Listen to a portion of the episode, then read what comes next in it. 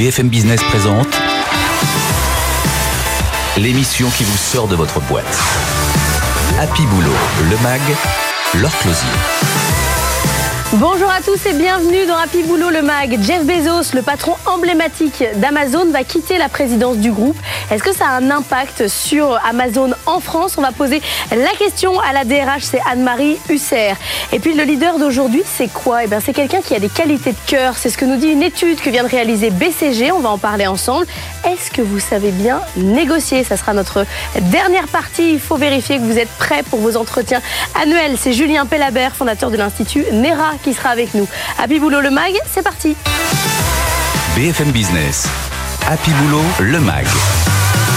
L'exécutif de la semaine. Et on va plonger dans la méthode Amazon avec la DRH France, Anne-Marie Husser. Bonjour, merci d'être avec nous dans Happy Boulot. Le MAG Amazon en France, c'est 9300 emplois en CDI, mais il y a 130 000 emplois directs et indirects, une dizaine de sites logistiques. Jeff Bezos a quitté la direction euh, du groupe, enfin va quitter la direction du groupe euh, dans quelques, dans quelques temps. Est-ce que tout le monde, en apprenant cette nouvelle chez Amazon, s'est roulé par terre et s'est mis à pleurer Bonjour. Alors effectivement, on est en plein dans l'actualité. Jeff Bezos, euh, alors écoutez, il va pas très très loin, Jeff Bezos, hein, puisqu'il reste président exécutif d'Amazon. Il va céder sa place de directeur général à Andy Jassy, qui est pas un nouveau chez Amazon. Mm. Il est là depuis la première heure, hein.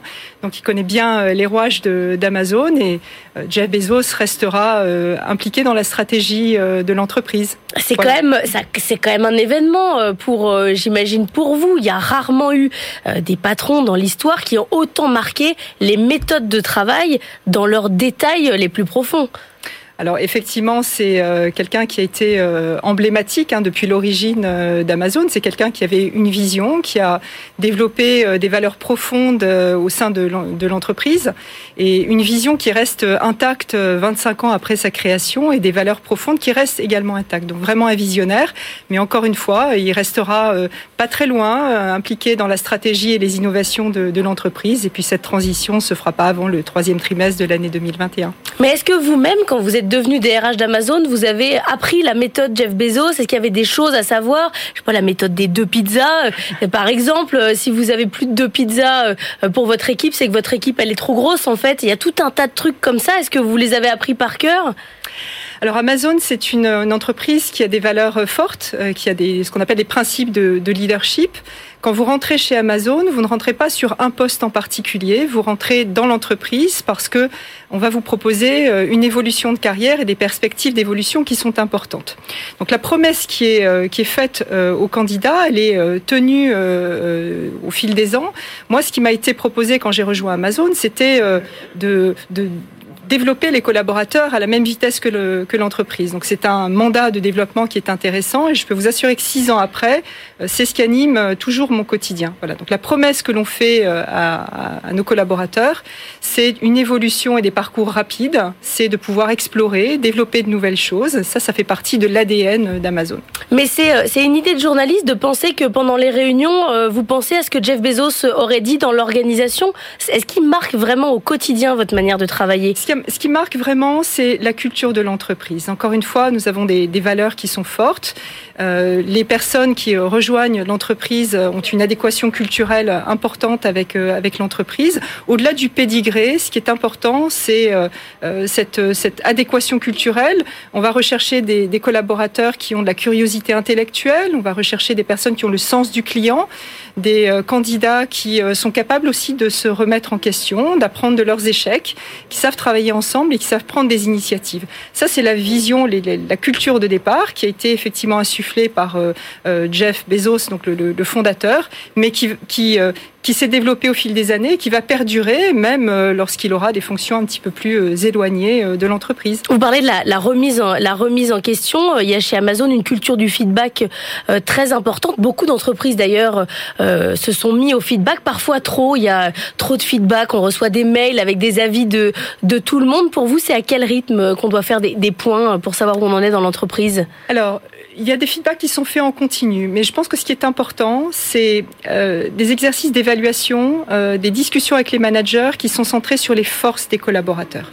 Bien souvent, on essaye de ramener euh, les salariés à une sorte de moyenne, voilà, en disant euh, il y a des forces, mais il y a aussi des faiblesses. On va essayer de te développer euh, sur sur tels et tels aspects où tu, as besoin effectivement de progresser. Ce qui est important pour nous, c'est de capitaliser davantage sur les forces pourquoi? Parce qu'en fait, quand vous capitalisez sur les forces de quelqu'un, c'est là que la personne va donner le meilleur d'elle-même ou de lui-même, et c'est là que l'entreprise va, va, progresser. Donc on a des entretiens qui sont annuels, un feedback en continu toute l'année, mais euh, on centre euh, essentiellement le, le, la conversation et l'échange sur les forces du collaborateur. Est-ce que vous êtes toujours aussi difficile euh, sur le recrutement? On disait qu'aux États-Unis, parfois, ça pouvait durer 24 heures, des entretiens chez Amazon, qu'on pouvait passer de, de, service en service, que c'était déstabilisant. Est-ce qu'on en est toujours là? Non, c'est pas la réalité. Vous savez, Amazon, c'est une entreprise euh, qui favorise l'égalité des chances et qui permet à chacun d'évoluer. Vous pouvez rentrer chez Amazon sans diplôme, sans aucun diplôme. Vous pouvez rentrer jeune diplômé euh, de grande école de, commerce ou d'ingénieur ou d'université sans aucune expérience professionnelle particulière. Vous pouvez être expérimenté, vous pouvez euh, être en deuxième partie de carrière. En fait, ce qui est important, c'est de proposer une évolution. Amazon, c'est une entreprise, euh, c'est l'entreprise idéale où faire carrière. Voilà. Vous, vous, le pensez vraiment? Je pense que c'est oui. l'entreprise idéale pour faire carrière. Vous pouvez commencer, vous savez, en logistique, sans aucun diplôme, préparateur de commandes. Vous pouvez évoluer vers de l'encadrement d'équipe. Vous pouvez ensuite évoluer à la qualité dans un service informatique. Si vous avez envie de sortir de la logistique, vous pouvez découvrir euh, le monde du e-commerce et développer une boutique en ligne, passer à la régie publicitaire et pourquoi pas évoluer vers le domaine du cloud computing. Nous avons la mobilité interne, c'est une, une, valeur. C'est euh, la mobilité interne, c'est plus de 50% des postes qui sont pourvus chaque année. Donc c'est une vraie. Ah oui, donc c'est beaucoup plus que la moyenne. C'est beaucoup plus que la moyenne. Voilà, c'est pour ça qu'on recrute chez Amazon pour les valeurs, plus que par le parcours professionnel que quelqu'un a pu avoir. Quand, quand, je vous entends parler et quand je vois les, les publicités euh, aujourd'hui de marque employeur euh, que fait Amazon sur la valorisation des carrières et des parcours, vous me faites penser à McDonald's il y a, il y a 20 ans et cette importance de prouver euh, qu'on est utile, qu'on rentre dans l'entreprise pour quelque chose et qu'on fait évoluer les gens. Ça, ça vous parle ou pas ça? Ça me, parle, ça me parle et je vais vous citer quelques exemples très concrets. Voilà. Amazon en France, euh, comme dans tous les pays, euh, propose à chacun qui a une idée euh, de pouvoir s'en emparer, de pouvoir la réaliser. Donc, ce sentiment un petit peu entrepreneurial, même dans une, une entreprise qui est de la taille d'Amazon. En France, euh, vous avez euh, des collaborateurs qui se sont investis sur euh, le fait de pouvoir aider des TPE, PME à passer le cap du digital. Mmh. Vous savez, en France, on a un tissu de TPE, PME absolument formidable, avec un savoir-faire que le monde nous envie, mais très peu sont digitalisés, en tout cas beaucoup moins que nos pays européens. Eh bien, des équipes en France ont, ont développé une initiative qui s'appelle l'accélérateur du numérique et qui permet à des milliers d'entrepreneurs français euh, de, passer le cap du digital en développant une activité de commerce en ligne grâce à des formations gratuites, grâce à des diagnostics qui leur permettent euh, voilà, de, de savoir euh, euh, créer une boutique en ligne, de développer une marque, de développer du trafic sur leur site, de sorte que ces sociétés vont développer une activité de commerce en ligne complémentaire au, au, au, commerce physique. Voilà, et tout ça, c'est grâce à l'initiative de collaborateurs en France. Je voudrais revenir sur la question de l'entretien. Ça ressemble quoi, à quoi, du coup, un entretien chez Amazon ou une journée d'entretien? Au moment du recrutement? Ouais. Alors, tout dépend des, profils et des postes sur lesquels euh, vous allez être considéré, mais euh, une journée d'entretien, alors vous avez déjà une première, un premier échange téléphonique pour valider un certain nombre de, euh, critères, et puis après, vous, vous avez quelques entretiens qui peuvent se dérouler sur une demi-journée, sur une journée, où vous allez rencontrer un panel représentatif de collaborateurs de l'entreprise, et nous allons euh, nous attacher à travers des exemples à comprendre si euh, vous, vous êtes capable de vous remettre en question, si vous avez le souci du client, si vous savez travailler avec les autres. Donc finalement des soft skills, mais qui sont très ancrés par rapport aux valeurs de l'entreprise. Voilà. Il y a toujours cette idée de vous présenter une partie de l'entreprise et de voir sur différents segments euh, si vous êtes, euh, si vous matchez. Oui, c'est exactement ça. Non, parce qu'on fait pas ça dans toutes les entreprises. Vous ne rencontrez pas en une non, journée euh, différents services. Souvent, c'est assez linéaire, vertical. C'est vrai que vous allez rencontrer un panel assez représentatif de, de personnes et c'est ce croisement de regards entre toutes ces personnes qui va euh, prendre une décision par rapport à votre recrutement ou, ou non. Une particularité aussi d'Amazon, c'est que ça n'est pas le manager direct mmh. qui au final prendra cette décision. C'est qui C'est un panel Alors c'est un panel et vous avez euh, une personne qui euh, a passé une certification interne, qui a un regard neutre sur la décision de, de recrutement et qui va euh, à la fois animer la discussion et prendre la décision. Pourquoi est-ce qu'on fait ça Alors le manager bien sûr fait partie du panel d'entretien. Mais il choisit pas son équipe. Mais il ne va pas choisir. Au final, la décision ne lui incombe pas pour deux raisons. Parce que le manager a nécessairement un billet de proximité et un biais de calendrier. Le biais de proximité, c'est que si on entretient, ça se passe bien, je vous vois bien dans mon équipe. S'ils aiment tous les, jeux, tous les deux le volleyball, ça rapproche. je vais vous recruter, mm. euh, mais euh, on ne recrute pas pour son équipe, on recrute pour Amazon. Parce que vous, je peux vous avoir dans mon équipe aujourd'hui, mais vous allez pouvoir évoluer vers, vers autre chose demain. Et la, le deuxième biais, c'est ce, ce, biais de calendrier. Voilà, j'ai un poste à pourvoir et euh, je peux être tenté finalement de faire un choix de compromis euh, à cause du calendrier. Donc ce regard neutre et externe vous amène à faire les bons choix et recruter les meilleurs collaborateurs. Et ça se passe bien après Quand on a une équipe qu'on n'a pas choisie, vous n'avez pas du coup un taux de turnover euh, plus important? Non, parmi nos valeurs, nous avons aussi euh, une valeur qui, à partir du moment où une décision est prise, elle est suivie et, elle est accompagnée par tous. On va faire le même petit euh, questionnaire que tous les DRH. Vous me dites stop ou encore Est-ce qu'on continue avec les CV ou on arrête? Alors ça dépend des profils, mais euh, j'ai tendance à dire euh, oui, il faut pas se mentir. les horaires. On continue avec les horaires fixes sur les euh, sur les fonctions cadres?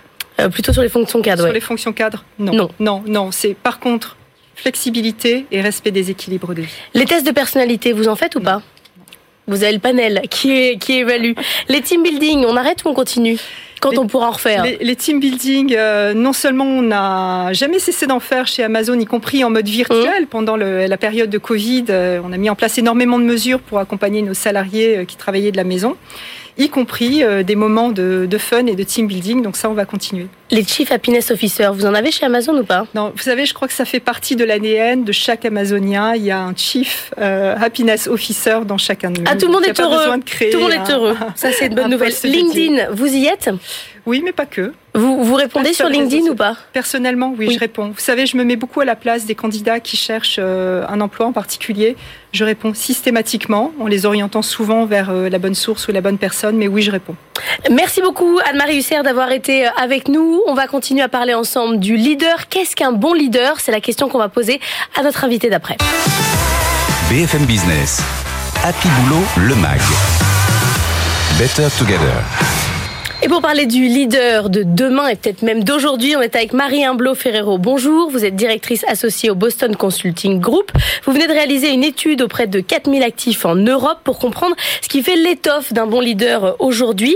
Dans votre étude, vous écrivez que contre toute attente, euh, les caractéristiques, les qualités euh, qu'il faut pour être un bon leader, c'est la considération, l'empathie et l'écoute.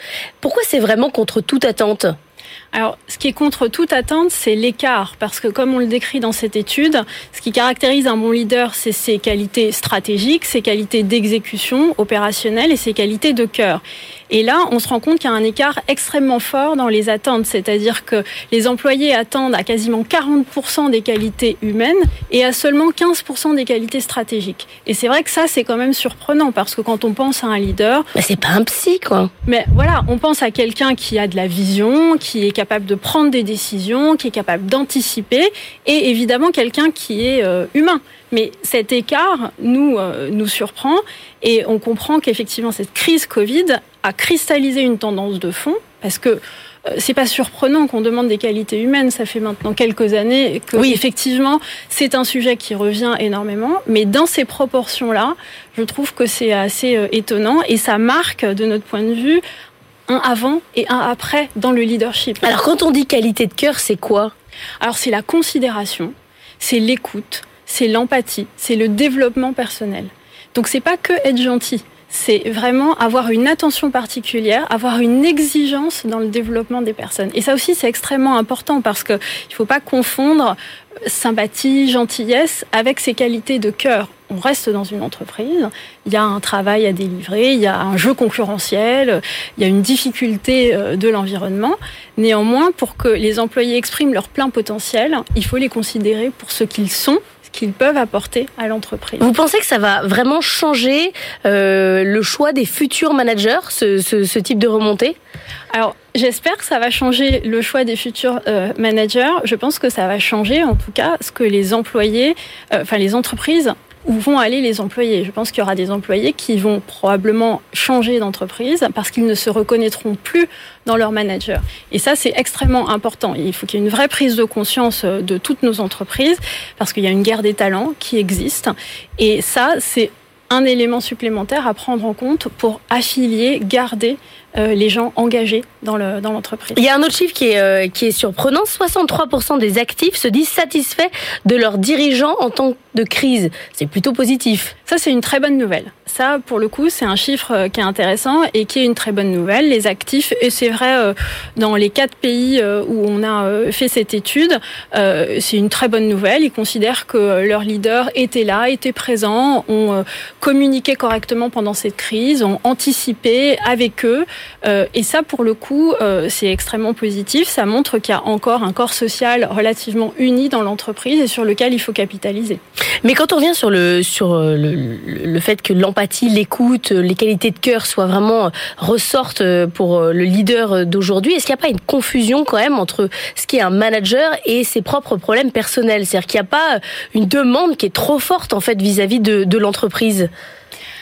Alors, il règle pas les problèmes des gens, euh, ni de ses salariés, le manager. Non, Seulement, si vous avez euh, des euh, employés qui ne sont pas engagés, vous n'allez pas réussir à les amener là où vous voulez les amener. Donc, il faut avoir une attention particulière. Et vous avez raison de dire, un leader, ça n'est pas un psychologue, vous le disiez mm. tout à l'heure. Euh, c'est un manager. Il est là pour délivrer un certain travail, mais il faut prendre en compte les dispositions de chacun, comprendre quel est le potentiel, qu'est-ce qu'ils peuvent apporter et être à l'écoute.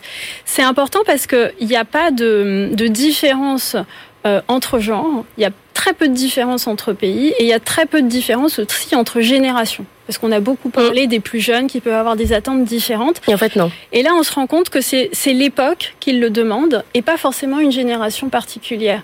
Donc, il faut s'adapter.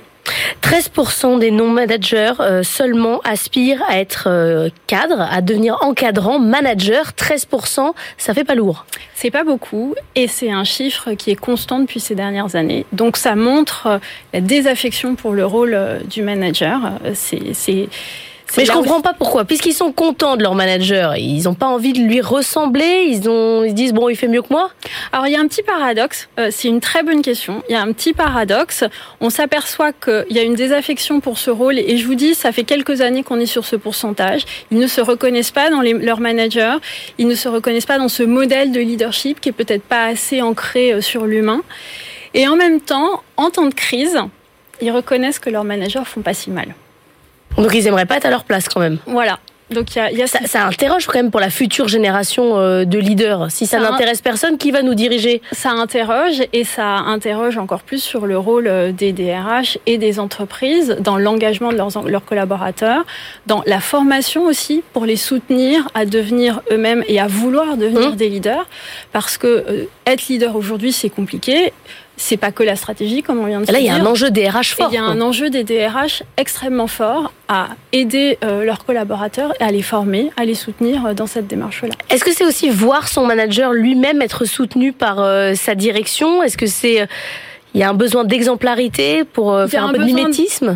Il y a du mimétisme, c'est sûr. Il y a un besoin d'exemplarité. Il faut se reconnaître dans son manager. Vous me disiez tout à l'heure, euh, est-ce que les managers vont changer? Il faut que les entreprises aident les managers à montrer les qualités qui sont attendues par leurs collaborateurs. Et effectivement, aider aussi les collaborateurs à se développer. Et c'est par cette combinaison qu'on arrivera à redonner envie euh, aux collaborateurs de devenir manager. Merci beaucoup Marie-Anne Ferrero euh, d'être venue nous voir. Est-ce que vous avez passé votre entretien annuel? alors au BCG, on n'a pas vraiment d'entretien ah, annuel. Vous avez du feedback permanent On a du feedback permanent, exactement. Eh bien nous, on va apprendre à négocier au cas où vous avez votre entretien annuel. On va vous donner quelques, quelques conseils pratiques. BFM Business, Happy Boulot, le MAG. Business Case. Et on est avec Julien Pellabert. Bonjour, négociateur professionnel, fondateur de l'Institut NERA, l'Institut de négociation et de recherche appliquée. Vous faites des formations euh, spécifiques destinées à l'apprentissage euh, de la négociation. Où est-ce que vous avez appris à négocier, vous? Oh là, c'est un long chemin. C'est déjà un doctorat sur le thème de la négociation euh, à la Sorbonne. Ça m'a permis de rencontrer beaucoup de, de, négociateurs dans le monde de l'entreprise, au sein du RAID, du GIGN, dans des... C'est pas inné non, c'est tout sauf intuitif. C'est exactement le même parallèle que de taper avec un clavier. Vous savez, on tape avec deux doigts, et la génération peut-être de nos parents, au bout de 20 ans, continue à taper avec deux doigts. Si on n'apprend pas, on a beau le faire tous les jours, on sera pas forcément meilleur.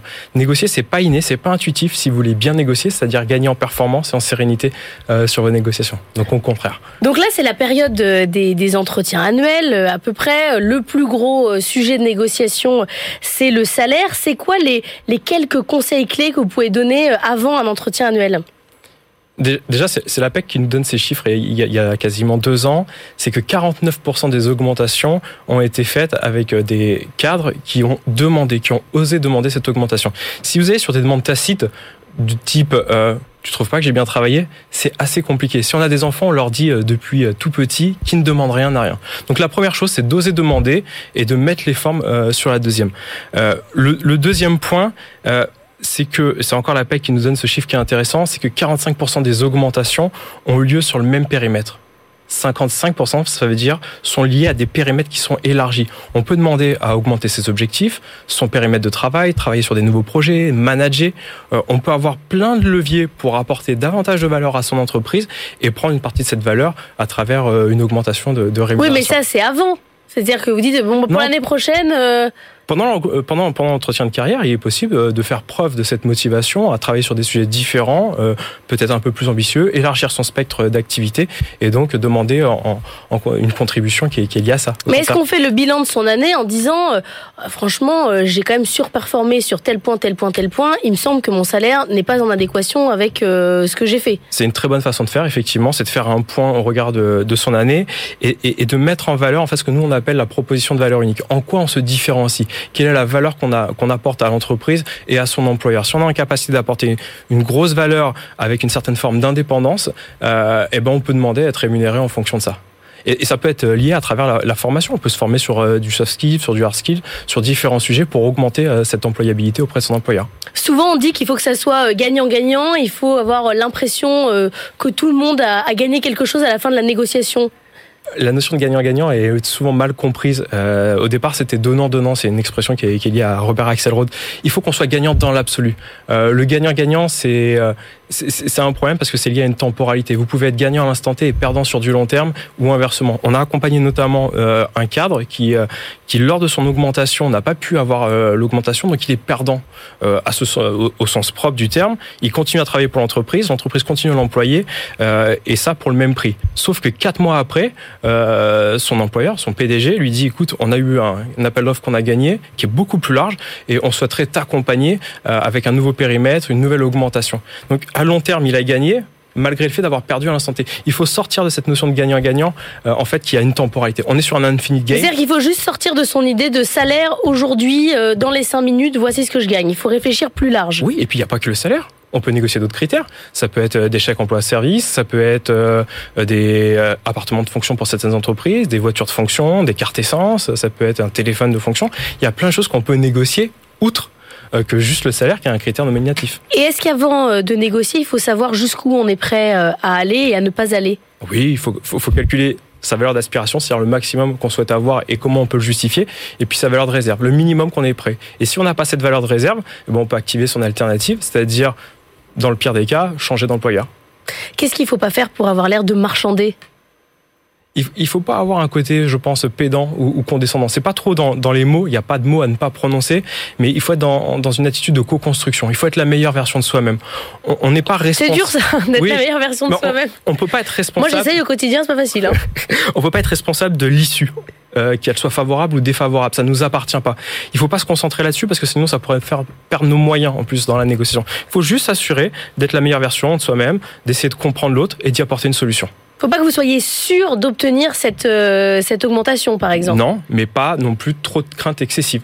Il faut juste performer de la meilleure façon possible, bien se préparer, euh, bien créer euh, de la confiance, bien comprendre, apporter des solutions et à partir de ce moment-là, voir si ça, ça fait sens pour l'autre. Mais à partir du moment où on a la capacité d'apporter des solutions à son interlocuteur, on peut demander une rétribution par rapport à ça. On peut se former à la négociation à travers son CPF Tout à fait. Son compte Ça, personnel euh, de formation. Complètement. C'est quelque chose qui est génial parce que ça permet de démocratiser l'apprentissage. Quand on sait que 97% des salariés n'ont pas utilisé leur CPF l'année dernière, on se rend compte qu'il y a un champ des possibles qui est énorme. Et, et ça a même une vertu euh, sociétale en, en ce moment, c'est que se former, c'est ouvrir un champ des possibles à son cerveau. On a un maximum d'informations qui peut être assez anxiogène actuellement avec la crise sanitaire. Se former, c'est faire preuve d'audace, de créativité, c'est repousser son champ des possibles. Donc nous, au contraire, on peut se former avec le CPF, notamment à la négociation. Et pour nous, 99% de nos apprenants ont un reste à charge de 0 euros. C'est-à-dire que c'est gratuit pour tous les salariés, demandeurs d'emploi, chefs d'entreprise euh, en France. C'est quand même génial. rien, on n'a rien à perdre à aller regarder euh, sur son application CPF euh, ce qu'on peut faire avec tous ces sous, puisque maintenant c'est des sous euh, directement qu'on voit sur son CPF. Rien à perdre et tout à gagner. Merci beaucoup Julien Pellabert d'avoir été avec nous. C'est la fin d'Happy Boulot le Mac. Je vous souhaite un excellent week-end sur BFM Business et je vous dis à la semaine prochaine. BFM Business, Happy Boulot, le MAG. L'émission qui vous sort de votre boîte.